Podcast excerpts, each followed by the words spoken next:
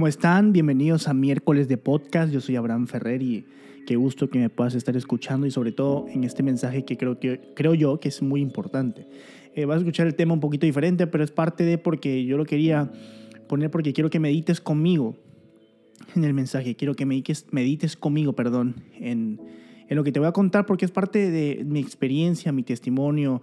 Este es un mensaje que eh, tenía en mente hace muchos, hace como unos tres meses y pues fue hasta hoy que decidí subirlo y mm, igual gracias a todas las personas que están en el, en el chat de Telegram porque me motivaron a hacerlo, porque yo les puse, mira, tengo la idea de hacer estos tres temas y dígame cuál. Y me dieron por este y pues yo creo que era el tiempo correcto y lo estoy haciendo porque es crucial en estos tiempos. Este mensaje es, creo yo, uno de los consejos más importantes que se necesitan escuchar o que se necesita escuchar.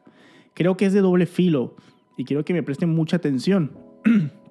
Yo sé que el tema puede sonar un poquito como que, como que eh, exclusivo a papás o hijos que todavía viven con sus papás, pero eso es para todo el mundo.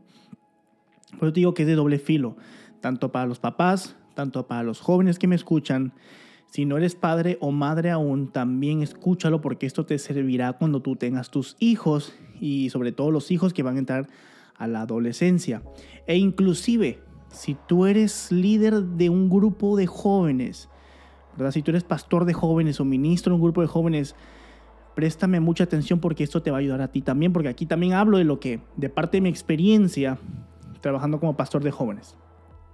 En este mensaje estaré hablando sobre el contexto bíblico de Proverbios 22.6 eh, y también sobre mis padres, sobre cómo la educación de mis papás me formó aún en los momentos más difíciles de mi adolescencia y de cómo me educaron en la fe cristiana, cosa que hoy en día agradezco. Si no fuera por la disciplina de mis papás, si no fuera por su paciencia y por sus consejos, yo hoy mismo no sería pastor. Dios es muy bueno por eso. De igual forma hablaré sobre mi experiencia trabajando con padres que tienen hijos adolescentes, de los errores que vi y de las cosas que en lugar de ayudar a sus hijos los perjudicaban.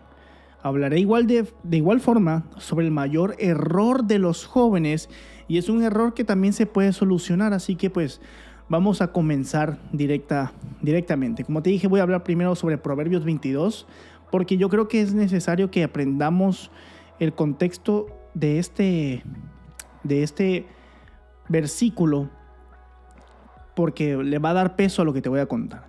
Dice Proverbios 22.6. Por favor, anota, necesito que tú anotes porque esto es completamente diferente.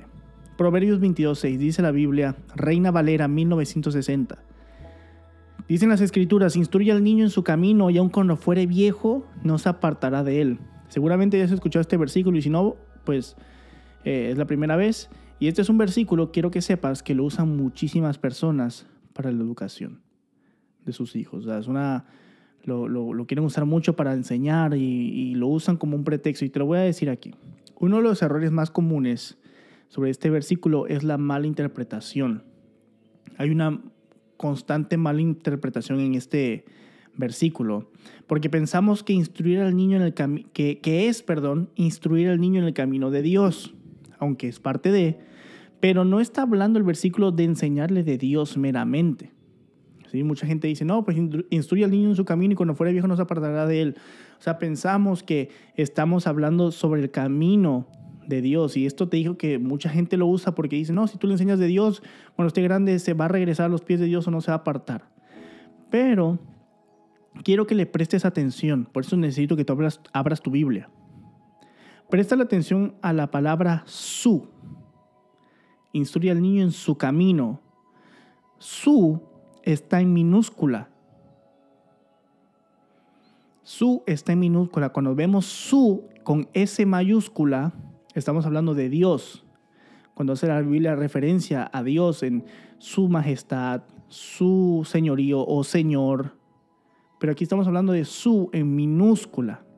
O sea, nos está diciendo, instruye al niño en su propio camino, no en el de Dios, sino en el camino del niño. Hago esta aclaración porque hay padres que piensan que por llevar a sus hijos a la iglesia desde pequeños no se van a apartar de Dios cuando no es así. Hay gente que piensa que esto es una promesa de Dios, de que si tú educas a tu hijo desde pequeño en la palabra de Dios no se va a apartar de él, pero no es así. Aquí nos está diciendo que eduques al niño en el propio camino del niño y cuando fuere viejo no se apartará de él. Por eso decía, presta la atención al su, está en minúscula, no está refiriéndose al camino de Dios, está refiriéndose al camino del niño. Leamos en esta versión que me gusta mucho, que es Biblia de las Américas. Y dice Proverbios 22.6, el mismo versículo, con la otra traducción, que esta Biblia de las Américas es una versión que es muy em, accurate, como le dicen en, en inglés, muy, muy certera. y dice, enseña al niño el camino en que debe de andar. Presta atención, enseña al niño el camino en que debe de, andar. El camino en que debe de andar. No en el camino de Dios, sino el camino que debe de andar. Y lo que nos está diciendo la escritura es lo siguiente. Enseñemos al niño a comportarse de la manera que se debe de comportar. O sea, hay que educar a los niños. ¿Cómo se debe comportar un niño? Es lo que nos está enseñando aquí. Pues instruye al niño en su camino, en el camino en el que debe andar. ¿Cómo debe andar un niño? Pues un niño debe andar comportado, eh, los valores, enseñarle cómo debe de hablar, enseñarle cómo se debe comportar, enseñarle la palabra de Dios y etcétera. Porque estamos hablando de una educación. Educa al niño correctamente en su camino. Educa al niño en su crecimiento. Y te digo esto porque cuando dice, y aun cuando fuere viejo, la gente dice, no, pues se piensa que, que, el niño cuando crezca va a regresar a los pies de Dios y se aleja, porque hay gente que dice, no, pues es que mi hijo conoció a Dios y estoy seguro que va a regresar porque la Biblia dice que si yo lo instruyo en el camino de Dios va a regresar, pero no es así. Dice, aun cuando seré viejo, la gente piensa esto que te acaba de mencionar, que va a regresar los caminos de Dios por sí solo, porque lleva una semilla, pero el versículo no nos está enseñando esto. Inclusive, el niño no nos está hablando de una, aquí, perdón, el versículo no nos está hablando de que el niño se separó, no está hablando de una separación, no está hablando de un alejamiento, nos está hablando de perseverancia. Por eso, por eso dice, instruye al niño en su camino, en el caminar, en el caminar. Y aun cuando fuere viejo, o sea, cuando él siga creciendo, nunca se va a apartar porque lo enseñaste a caminar, porque lo educaste. Esta es la palabra, creo que quiero que la tengas en la, en la cabeza, porque le educaste. Este versículo se podría traducir como educa al niño en la manera que se debe, se debe de comportar un niño. Y a medida que va envejeciendo no se apartará de él. A medida que va envejeciendo, instruye al niño en su, camino. Y cuando dice, y aun cuando sea viejo, o sea, estamos hablando de una perseverancia. Estamos hablando de que el niño no se alejó del camino, el niño siguió en el camino. Y aún así, cuando llega a estar viejito, nunca se va a apartar de él porque siempre fue enseñado a caminar en una dirección. Por eso cuando hablamos de este versículo no enfoca solo a un niño pequeño, como muchos piensan, sino hasta los jóvenes. Préstame atención, hasta los jóvenes. Este versículo abarca todo el, ahora sí que la vida humana. Desde la antigüedad se consideraban eh, como hombres a las personas que se casaban y salían de casa de sus padres. Cuando alguien se casaba y se iba de casa de sus padres, ahí mismo se consideraba un hombre porque ahí ya tenía su esposa, empezaba a formar una familia. Pero si se casaba a los 20, se casaba a los 17, a los 25, a los 30, sin embargo, en esa casa tenían que ser educados constantemente. Hay gente que piensa que solamente hay que educar a sus hijos en la niñez y en la adolescencia y que dejar que se haga lo que sea, pero no es así. Y aquí el, versículo nos está diciendo, instruye al niño. Y, tú dirás, bueno, porque yo, no tengo niños. Bueno, pero mira, tal vez tienes hijos adolescentes y estamos hablando de lo mismo. Edúcalo constantemente. Estamos hablando de perseverar. Una educación que persevera hasta que el niño, tu hija o tu hijo, sea un hombre, sea una mujer, vaya a ser su propia familia. Y cuando ese momento llegue, no se va a apartar del camino en el cual tú lo educaste. Y por supuesto, en esa educación debe de ir la palabra de Dios y nuestra fe cristiana. Así que es responsabilidad de todos los padres educar hasta que los hijos se vayan de casa. Aún siendo jóvenes, los hijos se educan.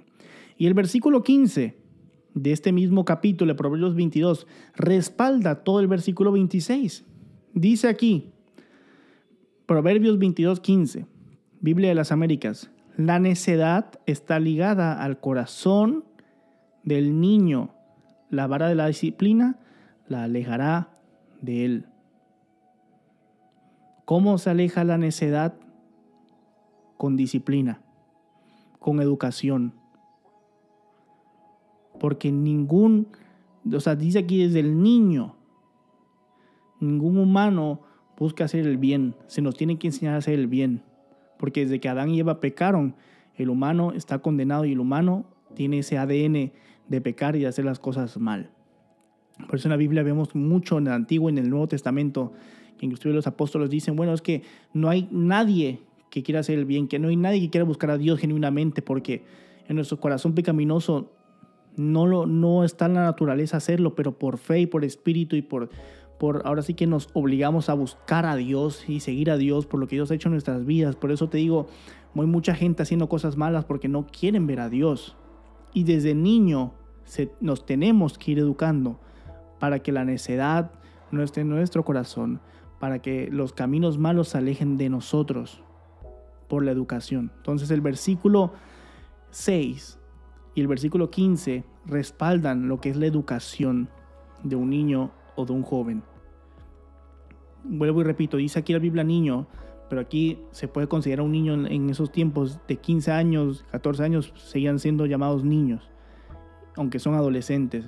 Así que prácticamente es hasta que una persona, un hombre o una mujer, se vayan de casa y se casen, pues. Así que quiero que tenía que hacer este apartado porque es importante que tú y yo comprendamos este punto, que lo comprendas bien. No está hablando del camino de Dios, sino está hablando del camino del niño. O sea que tú tienes que educarlo y si tú lo educas bien, se va a comportar bien aun cuando fuere viejo. Este es el contexto real y esto es lo que quiere decir realmente este versículo. No es una promesa de Dios de que si tú llevas al niño a la iglesia o si tú eres cristiano de cuna, como mucha gente dice que realmente eso no existe. Em, mucha gente piensa que por eso tu hijo va a creer en Dios y no es así. Va a creer en Dios y tú lo educas y le enseñas la fe y hay educación cristiana. Ahora, quiero contarte parte de mi experiencia y quiero que me prestes mucha atención en este punto. Mis papás son pastores pero ellos no son pastores desde que yo nací. De hecho, tengo un testimonio sobre cómo Dios transformó a mi familia y sobre cómo de ser una familia destruida Dios la levantó. Y gloria a Dios, hasta un ministerio Él nos permitió tener. Pero bueno, este testimonio va a ser en otra ocasión. Yo conocí al Señor realmente a los 11 años. Y a los 14 años decidí seguirlo. Mis papás se volvieron pastores alrededor de mis 13 a 15 años. Mi mamá empezó primero conociendo al Señor y poco a poco nos fuimos convirtiendo a Dios toda la familia hasta que el último fue mi papá. sí, eso es un testimonio loco, luego te lo puedo contar, pero es de mucha bendición. Aún así, desde antes de ser cristiano, mis papás eran muy estrictos, bueno, eran estrictos conmigo y con mis hermanos. Y cuando mi mamá conoció a Cristo, se volvió, aunque tú no lo creas, aún más eh, estricta. Sí, ya eran estrictos, pero con mamá conoce a Dios y empieza a, a enseñarnos de la fe, se volvió más estricta prácticamente, y gracias a Dios, ¿verdad? Mi adolescencia la pasé en la iglesia, con educación cristiana. Uso, uso mucho estas palabras de educación cristiana, y te lo digo así entre comillas, porque es importante. Y más adelante te voy a explicar por qué es importante esto de educación cristiana. A pesar de crecer en mi adolescencia con familia cristiana, de crecer en la iglesia, con padres pastores, pues realmente yo tenía mis dudas, yo tenía mis momentos rebeldes, tenía ganas de tener novia, ganas de salir con mis amigos todo el tiempo, practiqué deporte, en fin, como cualquier otro joven común y corriente, con todas las tentaciones, con todas las ganas de hacer realmente todo lo que cualquier joven está haciendo o quiere hacer. Tenía momentos de incertidumbre en mi vida, muchísimo yo empecé a crecer, después de que conocí al Señor, pues seguí creciendo. Empecé a conocer personas nuevas en la, en la middle school o secundaria o en la preparatoria o high school, como lo conozcan. Empecé a tener pensamientos diferentes, mi fe empezó a, a verse más probada, empecé a conocer personas que me hacían dudar de mi fe. Yo hoy en día soy pastor y de joven yo en la secundaria, middle school y high school, lo que es preparatoria, yo tuve mi fe y yo batallé con mi fe y tal vez tú eres un joven cristiano y me estás escuchando y tú estás en esta etapa de tu vida, préstame atención porque yo también pasé lo que tú estás pasando y pasé literalmente todo lo que tú estás pasando yo lo pasé con respecto a mi fe. Te, tienes dudas, tienes ganas de hacer esto, ganas de tener novia, ganas de salir con, con aquel, eh, ganas de hacer esto con ellos, luego aquí, allá y a veces uno no sabe qué hacer. Y son esos momentos de incertidumbre donde estás batallando con tantas cosas. Historia larga corta, yo tuve todas las oportunidades, como tú quizá las tienes, o como tu hijo quizá las tiene, o no, voy a quitar la palabra quizá. Yo tuve todas las oportunidades para perderme, como tu hijo, o como tú mismo, o como toda persona tiene. Pude haber decidido alejarme de Dios, sin embargo nunca lo hice, nunca me alejé de Dios y doy gloria a Dios por eso, porque es por Él. Nunca me alejé de la iglesia, nunca me alejé de mis papás y nunca me alejé ni abandoné mi fe. Si bien es cierto, es que a cierta edad tenemos que tomar la decisión de seguir o no seguir a Cristo, ¿verdad?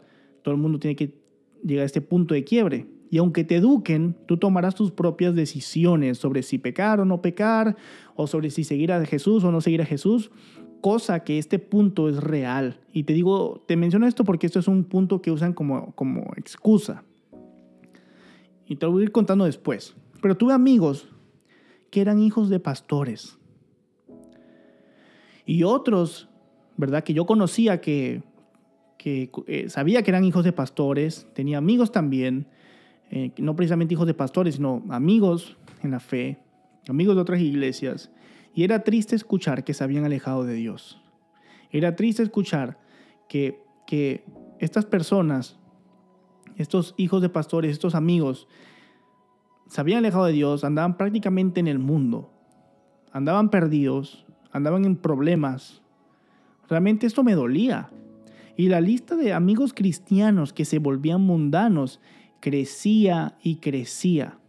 Sobre todo cuando teníamos la edad crucial de 16 años en adelante, que ya uno empieza a ser, entre comillas, más, más independiente. Y digo entre comillas porque pues seguimos viviendo con nuestros papás, ¿verdad? En este caso, eh, la mayoría de, los jóvenes, yo sé que hay gente que desde esa, tiene circunstancias que esa etapa pues ya trabajan y todo, ¿verdad? Pero en este caso, pues la mayoría eh, toma esa, los 16 años en adelante es una edad crucial.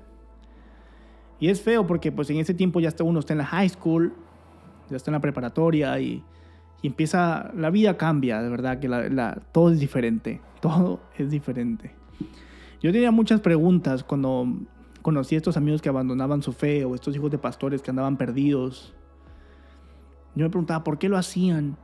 ¿Será que nunca tuvieron fe? ¿Qué es lo que les pasó?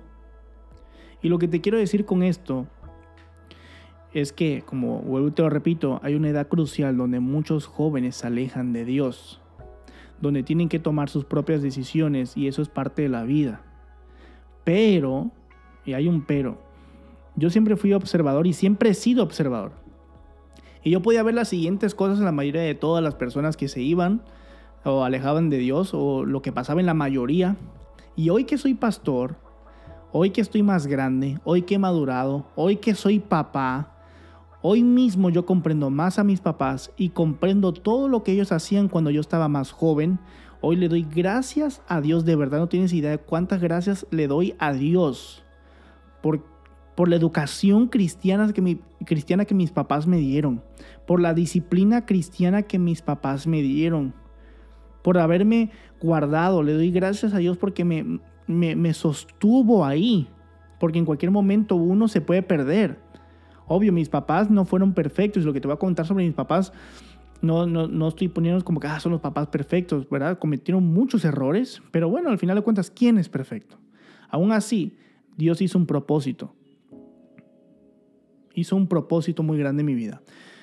Para los que me están escuchando, padres, jóvenes, ministros de jóvenes, presten atención en este punto.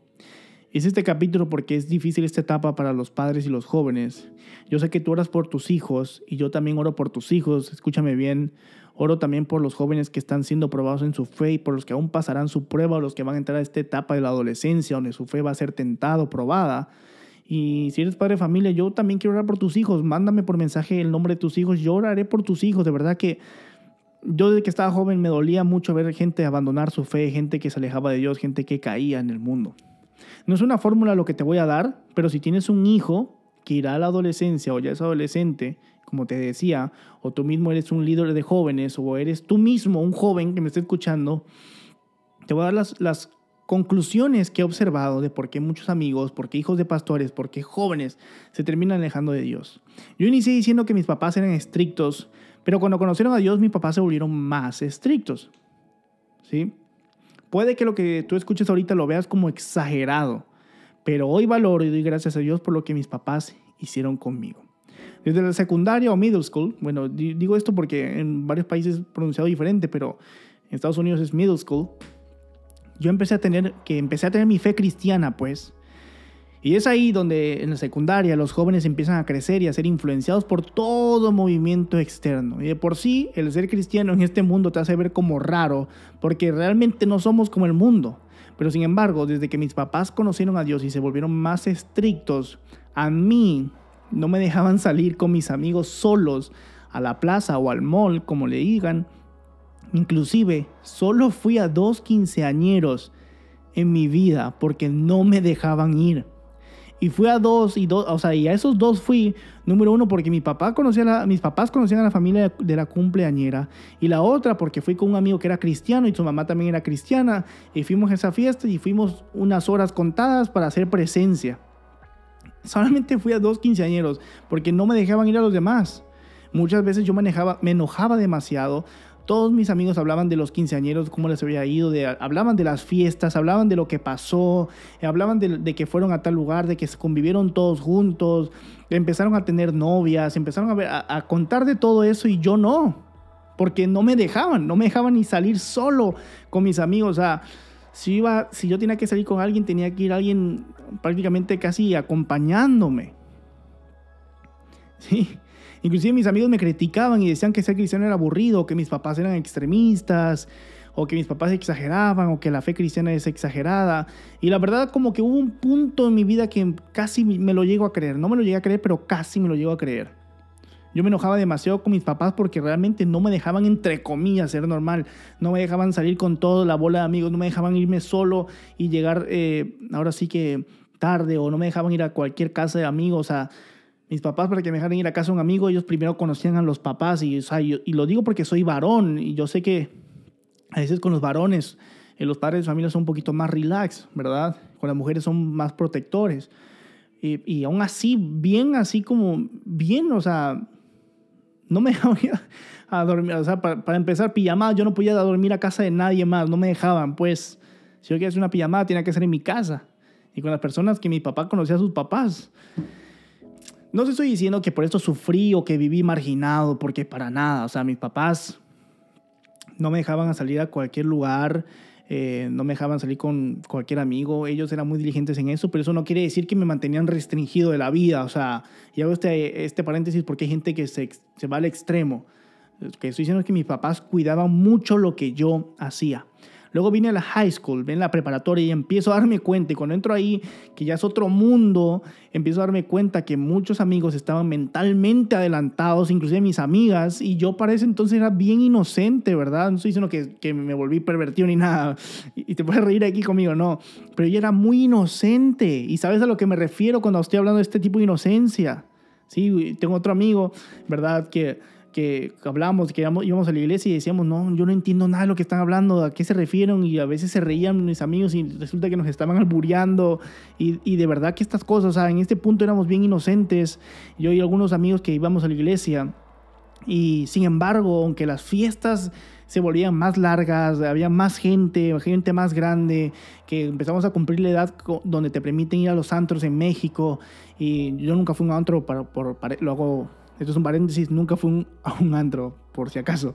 Pero, o sea, cuando ya cumples la edad, eh, las fiestas ya empiezan a ser en los antros, eh, mis amigos empiezan a tener novias, mis amigas empiezan a tener novios, o sea, más novios de lo que ya tenían, o sea, o sea, empiezan a salir con más personas y todo eso, las salidas, los eventos, que si fiesta en, en, el tal bar, que si fiesta en tal antro, que si fiesta en tal casa y, y no me dejaban. Yo estaba en high school y mis papás seguían siendo estrictos conmigo. En ciertas cosas, por obvias razones, conforme yo iba creciendo, pues ellos me iban prohibiendo menos. Pero sin embargo, seguían vigilándome muchas cosas. Nunca en mi vida fui un niño mimado, mimado, y esto lo digo de una vez. Nunca en mi vida fui un niño mimado, al contrario. Fui muy enseñado a que mis decisiones tenían repercusiones y este es la edad donde empecé a ver muchas personas abandonar su fe, que fue en la high school. ¿Sí?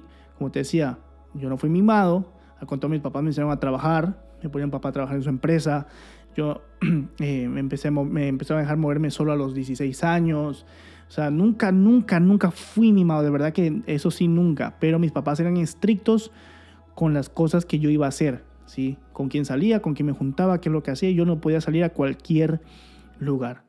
Y, y, este punto de la high school donde todo se dispara más, donde empiezan a haber más pensamientos liberales de que el mundo, de que empiezas a tener amigos más grandes, hasta, inclusive hasta los de la universidad, pues, pues una edad crucial. Y aquí fue, en esta, en esta etapa más que nada, la, la high school, donde me empecé a dar cuenta que muchos amigos están abandonando su fe, que muchos hijos de pastores estaban abandonando su fe y que es una edad donde mucha gente, al final de cuentas, abandona su fe.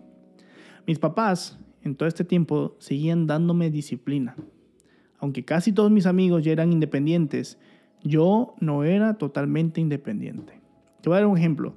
Cuando empecé a manejar, como te dije, y a moverme solo, a moverme solito, desde los 16 años, fue o sea, como te dije, fue a los 16 años, aunque yo me moviera solo, aunque yo tuviera un carro, mis papás no me dejaban llegar más tarde de las 10 de la noche. Nunca. Y eso fue hasta que me casé. literal, literal. O sea, yo tenía 23 años y, yo no podía literalmente llegar a mi casa después de las 10 de la noche, porque si no me dejaban afuera de la casa. Yo tenía que avisar hasta mis 23 años eh, con quién estaba, pues, bueno, perdón, a mis 22, porque me casé los 22, yo tenía que avisar dónde estaba, con quién estaba, qué hacía, a dónde iba a ir, ¿verdad? Yo no podía llegar después de las 10, lo, más, lo máximo que me permitían era 10 y media, y eso era si yo avisaba, porque yo mientras viviera en casa de mis papás, iba a haber una educación cristiana. Y eso fue conmigo y con mis hermanos. Y bueno, con mi hermana que todavía sigue ahí, ¿verdad? mi hermana vive en casa de mis papás todavía, que es la más chica. Eh, y esa es la educación. Y mi hermano igual, mi hermano no dejaban llegar más tarde hasta que él se casó igual, igualmente. Es obvio, como joven yo nunca fui un santo tampoco, ¿verdad? Yo, yo verdad que yo era bien igual a veces rebelde.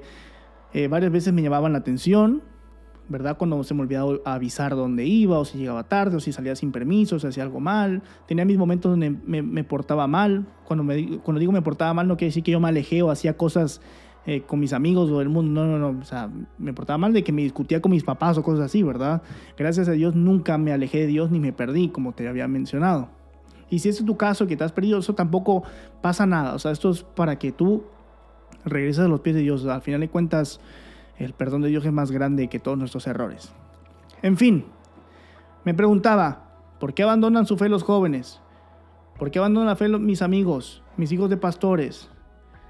Y darme cuenta que era por la educación. Darme cuenta del valor de la educación de mis papás. Préstame atención aquí. Yo escuché muchas veces a pastores, a ministros, a padres de familia, que decían que no se debía imponer a los hijos o presionar a los hijos a creer en Dios, que se debía darles chance de que ellos decidieran por sí solos si se comportaban o no. Y el resultado de todo esto que decían estos pastores o estos padres de familia o estos ministros era el mismo. ¿Cuál? Sus hijos en problemas, sus hijos en drogas, en malas amistades, en fin, alejados de Dios y con todo el dolor en el corazón de los papás, Ese era el resultado cuando ellos decían que no, deberíamos de, que no se debía de imponer o presionar a sus hijos. Ahora, presta, presta aquí, es cierta una parte de lo que ellos dicen y es que no se debe de imponer la fe. Nosotros no podemos imponerle la fe a nuestros hijos, pero sí podemos educar con nuestra fe. Sí se puede educar con nuestra fe. Mis papás nunca, escúchame bien, nunca me obligaron a creer en Dios. Nunca nos impusieron a mí, a mis hermanos, a creer en Dios.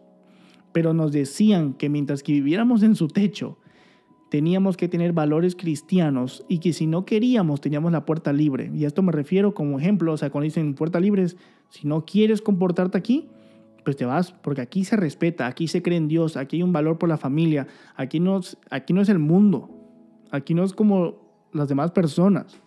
Sí, típica familia latina, es como somos latinos, de que aquí se respeta y si no, pues ahí tienes la puerta abierta. Em, por ejemplo, un, un, ejemplo de estos de que de, de, la educación cristiana o de los valores cristianos, porque nunca me impusieron su fe, ¿verdad? Mis papás nunca me impusieron la fe, gracias a Dios siempre creí, Por mi propia cuenta, por mis decisiones, pero mis papás nunca le impusieron la fe a mi hermano ni a mi hermana, gracias a Dios creemos por nuestra propia convicción.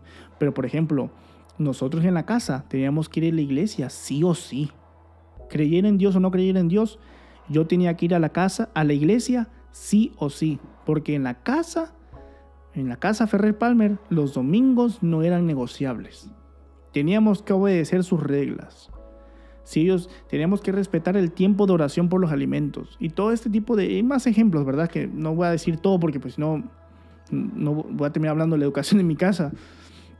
Pero aunque no fuésemos creyentes, mientras que viviéramos en su techo, teníamos que obedecer las reglas.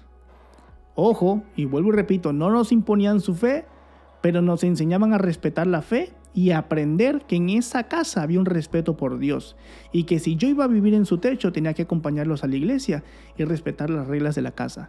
Mi mamá varias veces me dijo, si tú estás enojado con Dios o no quieres, no me importa, tú vas conmigo y con tu papá a la iglesia y te sientas ahí, aunque no quieras escuchar, pues te vas a tragar el servicio. y así nos decían, e íbamos a la iglesia. No estoy diciendo con esto que mis papás solamente eran duros, mis papás realmente fueron pacientes, eh, siempre fueron pacientes y son pacientes, son amorosos, pero nos disciplinaban. Siempre nos disciplinaron y eso fue lo que nos ayudó a mantenernos en la fe. Porque es cierto, te decía hace un rato, todos llegamos a una edad donde decidimos si seguir a Cristo o no, pero aún así, aún así, tenemos que ser guiados y un buen guía te ayudará a tomar decisiones duraderas. Cuando escuchaba a los otros padres, a los cuales sus hijos no estaban en el ministerio, que se alejaban de Dios, a menudo veía lo siguiente. Número uno, no los disciplinaban. O sea, de verdad. Esto es una experiencia tanto que yo lo veía con otros pastores, también cuando yo fui pastor, que yo atendía a ciertos padres de familia, o sea, se estaban quejando que sus hijos no querían nada con Dios, que no querían nada en la iglesia, que no querían, no querían en Dios, pero, pero tú los veías y les preguntabas y no los disciplinaban. La mayoría de los que se perdían, este punto número dos, la, la mayoría de, las, de los jóvenes que se perdían eran porque sus papás o sus padres les dejaban hacer lo que ellos querían, con la excusa de no querer imponerse, entre comillas. Una cosa es imponerse y otra cosa es disciplina. ¿Sí? Así que tú, no vas a imponerle la fe a alguien, pero sí lo vas a disciplinar, respetar tu fe. Y entre la misma disciplina, Dios también toca los corazones. Porque aunque no decidan seguir a Dios, supongamos, y verdad que no es, no es un punto que se espera, pero aunque sus hijos no decidieran seguir a Dios, los valores se aprenden. Yo nunca entendí, y esto te lo digo de verdad, nunca entendí cómo la gente, cómo los padres dejaban hacer a sus hijos lo que quisieran, salir con quien quisieran, llegar a la hora que quisieran, tener los novios y las novias que quisieran. Nunca entendí cómo les permitían eso y luego el resultado es quejándose y pidiéndole a Dios de rodillas que, que sus hijos regresen al camino, cuando nunca les enseñaron el camino. Punto número tres, siendo pastor de jóvenes, yo veía el mismo problema y atendíamos a padres llorando por sus hijos, que son rebeldes, que no quieren ir a la iglesia, pero es la misma actitud. No los educaban, los dejaban hacer los que querían. Y último punto de este, veía padres que permitían que sus hijos les faltaran al respeto, la mayoría de ellos, porque hay gente, y eso sí, hay gente que tiene a sus hijos que sus hijos no querían nada involucrarse en la iglesia, no tenían como que su distancia con Dios, pero sus hijos iban a la iglesia, los respetaban, era gente educada, no era gente grosera, pero esos son poquitos, porque la mayoría de la gente, sus hijos llegan, y estoy hablando de gente, de, de hijos ya grandes, a 16, 18 años, no quieren saludar a nadie en la iglesia, se ponen a veces con música mientras que está en la predicación, le contestan a sus padres o algunos ni se presentan a la iglesia porque dicen que no van a ir a la iglesia y sus papás como que, ah, ok, tranquilo, no vayas a la iglesia y haz lo que tú quieras. O sea, no entiendo cómo muchos padres permiten que sus hijos les falten al respeto. O sea, un hijo te va a faltar al respeto en algún momento, pero tú lo educas y no lo vuelve a hacer. Pero hay gente que lo permite permite eso constante. Ahora, sea fe cristiana o no, sea fe cristiana o no, la educación es algo vital. Y por eso es lo que vimos al principio en Proverbios 22.6 y Proverbios 22.15. La educación es algo vital. Ahora, para todos los que dicen, no, pues es que no debemos imponerlos llevar, eh, imponerlos, obligarlos a ir a la iglesia. Bueno, pues te hago unas preguntas. ¿Cómo puede alguien permanecer en su fe si no va a la iglesia? Dice la Biblia que la fe viene por el oír. Es absurdo que, no, que tú quieras que tus hijos conozcan a Dios, pero que no, no te acompañen a la iglesia. ¿Cómo puede un joven estar firme en su fe si nunca ha recibido una educación cristiana? Y te decía esta palabra educación cristiana. Date cuenta, muchas de las cosas que mi papá me hacía no era imposición de su fe, pero era una educación cristiana una educación con valores. Por eso ves a mucha gente ahorita, gente de la misma iglesia, que cree en el aborto, que cree en el movimiento LGTBQ, todo este tipo de, cosas que son falsas, en el, en el feminismo falso, ¿verdad? Porque hay cierto tipo donde sí se apoya a las mujeres en el feminismo, pero el feminismo que están buscando esos movimientos no, es, no están ni siquiera apoyando a la mujer, están buscando dañar a la mujer. ¿Cómo puede alguien permanecer en buenos pasos? Te pregunto, padre, te pregunto, ministro, te pregunto, joven, ¿cómo puede alguien permanecer en buenos pasos o en el camino correcto si lo dejan hacer lo que quieren? Si lo dejan hacer lo que quiere. Hay personas que no les importa, te decía, que si sus hijos van a la iglesia o no. Hay padres que están orando por sus hijos. Mucha gente o sea, muchos, muchas veces recibimos peticiones de oración por, por hijos y ves a los padres orando por sus hijos, pero no están educando a sus hijos. Así que hay que ser firmes. Así como oras, así educa. Recuerda que esto no es una imposición, pero sí es una educación. Y si sacamos la fe de la ecuación, si sacamos la fe de ser cristiano o no, quita la fe de la ecuación. Seas cristiano o no, los hijos se deben educar, no solo de niños, sino también de jóvenes. Porque si tú educas a una persona de la forma correcta, cuando sea grande se va a comportar bien, va a ser un hombre o una mujer respetuoso, respetuosa y exitoso, una persona bien preparada porque tú los educaste. La educación es todo y la Biblia nos manda a educar a nuestros hijos. La iglesia no forma a tus hijos. La iglesia no educa a tus hijos, el que educa a tus hijos eres tú eres tú, es desde la casa. Y eso lo aprendí porque ya soy papá y mi hija va a crecer y crecer y mis otros hijos también. Y la educación no se lo va a dar la iglesia, no lo van a aprender en, el área de niños. La educación se la voy a dar yo desde mi casa. La gente le echa la culpa a la iglesia, no es la iglesia, eres tú, en tu casa se ve la educación. Y ya para terminar y con la conclusión, después de que te cuento todo esto, que al final de cuentas, todos estos, estos hijos de pastores, mis amigos, eh, mis amigos igual que eran hijos de pastores, la gente que yo conocí otras iglesias que abandonaban su fe, era por lo mismo, porque los dejaban hacer lo que querían, porque nunca los educaron, porque nunca les pusieron pausas y porque nunca les pusieron límites. ¿Qué debemos de hacer? Y ya con esto termino. Padres, escúcheme bien a los padres. Cuando uno va a pescar y pica a un pez grande, o pesca un pez grande, pues, o sea, muerde el anzuelo un pez grande. Cuando es un pez grande, grande, se tiene que jalar y soltar, jalar y soltar, hasta que el pez se canse. Hay que tensar el, cordel y también hay que dejarlo ir por un momento. Si tú tensas demasiado el cordel, y yo te lo digo porque esta metáfora la uso porque a mí me encanta pescar. Si tú tensas demasiado el cordel, se va a romper. Pero también si aflojas demasiado el cordel, se va a romper. Y cuando tú tensas demasiado o aflojas demasiado, pierdes al pez. Lo mismo hay que hacer con tus hijos, jóvenes. Tensarlos, o sea, educarlos y también dejarlos ser. Eso es un balance dejar que cometan sus errores porque tampoco puedes marginarlos. Ese es el balance que yo hoy comprendo que mis papás hicieron conmigo. Me dejaron cometer errores, me dejaron tener mis dudas, nunca me impusieron una fe. Me dejaron que me tropezara, pero siempre, siempre, siempre, siempre me mantuvieron educado. Si ellos me hubiesen dejado hacer lo que yo quería hacer en mi juventud, como otras personas, yo me hubiese perdido, me hubiera alejado de Dios. Por más que tenga mi fe fuerte, cuando te permiten hacer cosas y comportarte como los demás, uno se va a perder. Así que si eres padre de familia, jala el cordel cuando sea necesario, cuando lo tengas que jalar y suéltalo cuando lo tengas que soltar. No seas extremista y digo esto porque, por favor, soy cuidadoso con lo que digo y mucha gente se toma las cosas al extremo y no encuentra nunca un balance. No seas extremista. Este también es un er-, error muy común.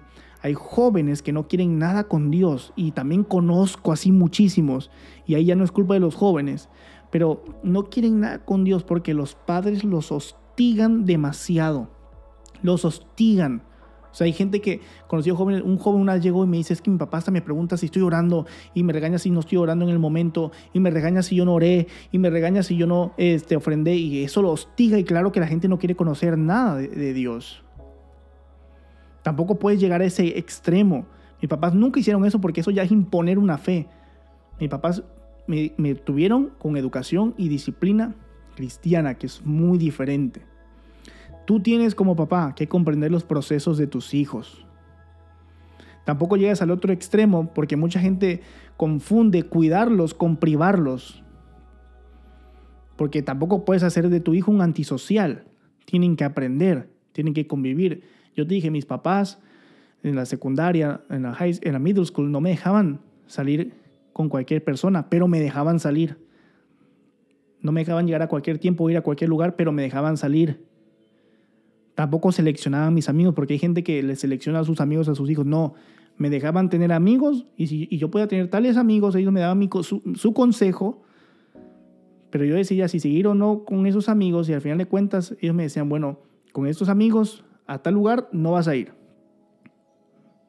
Entonces, no, tampoco puedes llegar al extremo de privarlos de todo y hacer de tu hijo antisocial. Como te dije, tus hijos tienen que aprender. Tienen que aprender a tomar sus decisiones. Porque por más que tú los cuides y los quieras tener una burbuja, la burbuja explota y los jóvenes, los, todos, todos los humanos tenemos que tomar una decisión en nuestras vidas. Pero la educación ayuda a que tomemos la, la decisión correcta. Así que tampoco te vayas al extremo de dejarlos hacer lo que quieran. Y decir, ah, es que solitos van a regresar a Dios. Porque tampoco, tampoco va a ser así. Jóvenes, para los jóvenes, aunque tú no comprendas, aunque sientas un poco extremista a tus papás, ¿verdad? Aunque sientas que los demás disfrutan, entre comillas, aunque veas que los demás andan noviando, no te desesperes y recuerda que los tiempos de Dios son perfectos.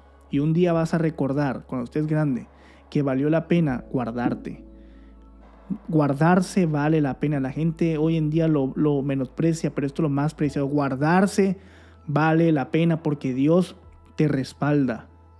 Lo que hoy tú estás dejando, lo que hoy tú no estás haciendo, Dios de verdad que te, te lo va a multiplicar porque te estás guardando para Él y para tu futura pareja. Guárdate, yo tal vez sentía a veces extremista mis papás en ciertas cosas, pero hoy que lo veo nunca fueron extremistas era completamente lo contrario. Me estaban protegiendo de algo donde yo podía caer realmente al pozo. Así que guárdate, porque cuando estés más grande vas a voltear atrás y vas a decir, mira, valió la pena. Y si no te dejan salir con ciertas amistades, o que tengas ciertos novios o novias, es por tu bien y valóralo. Valóralo. Yo doy gracias a Dios que me guardé en toda mi juventud. Gloria a Dios por eso. Fue bien difícil, pero se pudo. Pero aún así no fue solo. Fue por Dios y fue por la educación de mis padres. De verdad yo doy gracias a mis papás Héctor y Georgina y a los líderes que tuve en mi vida porque siempre me corrigieron, porque me, daban corrección y porque gracias a Dios tuve la convicción, esa corrección me llevó a una convicción de tener mi fe establecida y de saber, mira, lo que yo veo que disfrutan hoy, que sé que no es correcto, que sé que no es algo que Jesús permitiría que yo hiciera, aunque yo se vea divertido, aunque tengan estas novias, yo me voy a guardar porque yo sé que Dios tiene algo mejor para mí. Y mira, te, te digo algo joven, guárdate porque Dios tiene mejores cosas para ti tiene mejores cosas para ti. Dios tiene mejores cosas para tus hijos. Si no hubiera sido por mis padres, si no hubiera sido por los, líderes que, y la gente que me amaba y me daba esa corrección, yo estaría perdido. Así como varias personas que desgraciadamente, y lo digo con el dolor de mi corazón, todavía no quieren nada con la iglesia ni quieren nada con Dios porque les permitieron hacer lo que quisieran y todavía les siguen permitiendo hacer lo que quieren. Si eres hijo de pastores, por favor, presta atención. Acepta la corrección y madura. Muchos hijos de pastores me escriben, es que soy hijo de pastor, es que los pastores, hijos de pastores sufrimos. Sí, sí, sí, sí, sufres mucho, pero también tienes muchos beneficios. Yo, mis 15 años, cuando me reunía con varios hijos de pastores, era el mismo tema, es que sufrimos, es que no sé qué cosa. Yo desde ese momento decidí y dije, yo no me voy a, tener la mentalidad de todo el mundo de que, ay, que soy hijo de pastores que sufro. No. Madura y madura. Acepta la corrección, madura y sigue adelante, porque si Dios te puso ahí, es porque algo grande también tiene para tu vida. A todos los que me escucharon hasta aquí, quiero decirles que todo sacrificio tiene una cosecha, que toda educación es importante y que si instruimos al niño al joven en el camino correcto, perseverará en el camino. Dios te bendiga.